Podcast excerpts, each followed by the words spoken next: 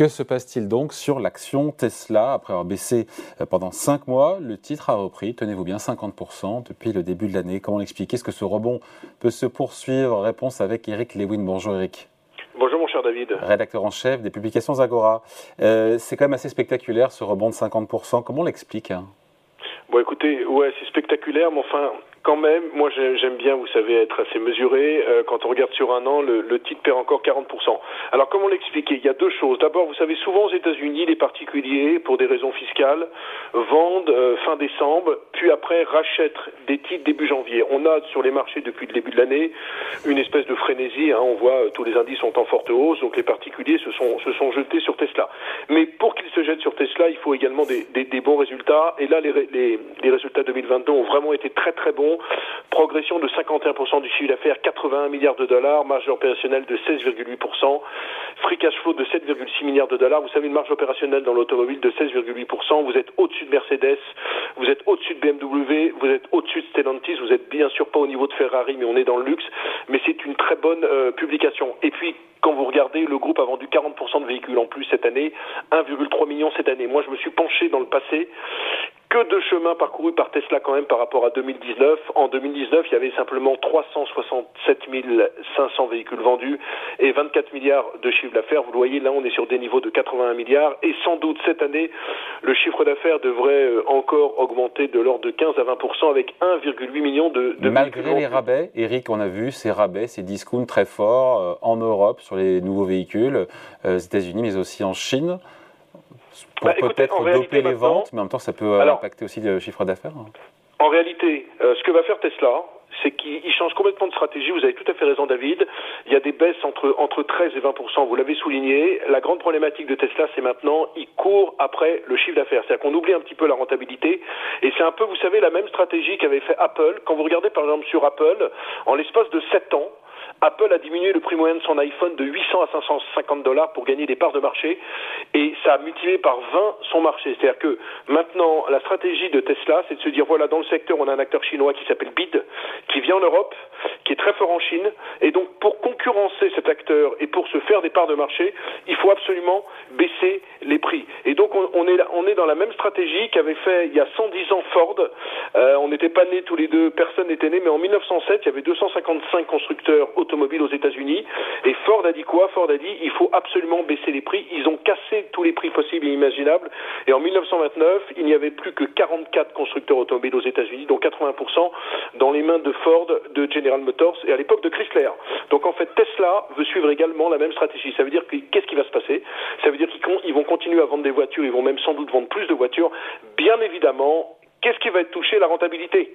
On n'aura plus cette rentabilité de 16%, mais c'est une stratégie voulue, voulue par Tesla. Et pour l'instant, ça n'a pas l'air de. Pardon, euh, Eric, une rentabilité qui baisse, un cours de bourse qui monte, euh, c'est pas très orthodoxe tout ça Non, mais parce que maintenant, si vous voulez, on, raisonne en termes de, on raisonne en termes de part de marché. C'est-à-dire que les, investisseurs se disent, pour Tesla, l'idée, c'est de vendre 1,8 million, puis 2 millions, puis 3 millions de voitures et d'être complètement incontournable. Donc, la stratégie, pour l'instant, ça plaît aux investisseurs. La Alors lesquels? Quels investisseurs? Parce qu'apparemment, c'est un article des Échos qui dit que ce sont les, notamment les particuliers qui auront américains qui ont acheté à fond du Tesla depuis le début de l'année. Ouais, ouais, j'ai vu cet article des Échos, mais enfin, vous avez quand même des institutionnels qui reviennent sur la valeur, parce que quand on regarde les, les, les, volumes aux États-Unis, euh, c'est pas simplement les, particuliers. Alors c'est sûr que c'est un parti, euh, c'est un parti risqué, mais moi j'ai l'impression quand même que le groupe est incontournable dans le monde de l'électrique. Vous savez, par exemple, en, termes de logiciel, eux, ils ont il y a un logiciel Tesla qui tient en un unique fichier contre plus de 250 dans une voiture normale. Donc ils ont une telle avance ils ont une telle avance dans le monde du, logiciel, dans le monde de l'électrique, qu'ils peuvent se permettre cette stratégie. Alors maintenant, sur l'action, que faut-il faire Puisque c'est la, question. Écoutez, très honnêtement, on n'est plus dans des ratios de 70 à 80, on est en ce moment sur des ratios entre 30 et 35, donc ce qui, ce qui veut dire que Tesla est toujours considéré non pas comme une valeur automobile, mais comme une valeur tech. Est-ce que ça peut durer? Je pense pas qu'on puisse retrouver les, les, les sommets qu'on avait qu'on avait atteints.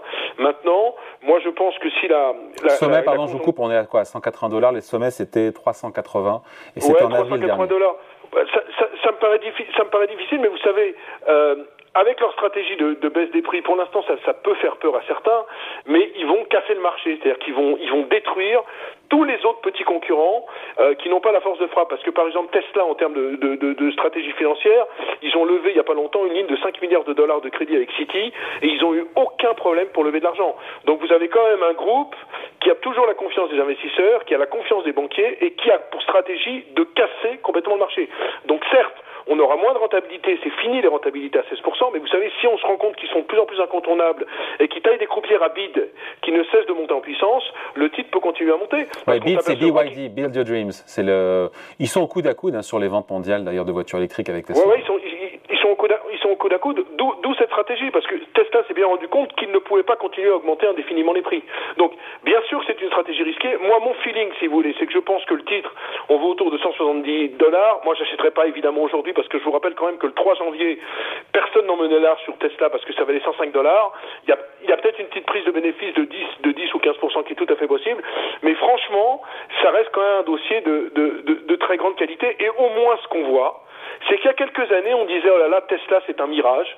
C'est-à-dire que les gens disaient, mais comment on peut acheter une boîte comme ça, qui finalement euh, est très belle sur le papier, mais mais n'arrive pas finalement à, à, se développer? Et là, on s'aperçoit que c'est quand même une explosion, parce que je vous rappelle quand même, hein, je, le, je, le, rappelais, ils ont multiplié par trois les ventes de voitures en l'espace de, en l'espace de, de 4 ans, c'est historique. Hein. Vous n'avez pas ça chez Renault, vous n'avez pas ça chez Volkswagen. Et, et, et quand on voit le, le, le, niveau de rentabilité qu'a pu construire le groupe, est-ce que c'est si grave, David, s'ils perdent 5 ou 6 points de rentabilité? Ils seront toujours même avec 10-12% au coude à coude avec les meilleurs.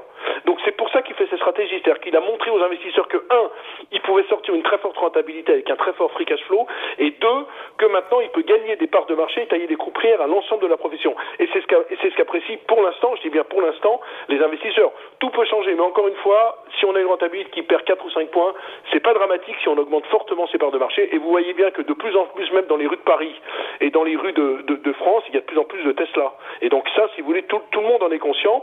Moi, j'ai le sentiment qu'il reste quand même au sommet. Allez, merci beaucoup. Point de vue signé Eric Lewin, rédacteur en chef des publications merci, Merci Eric, salut. Salut David.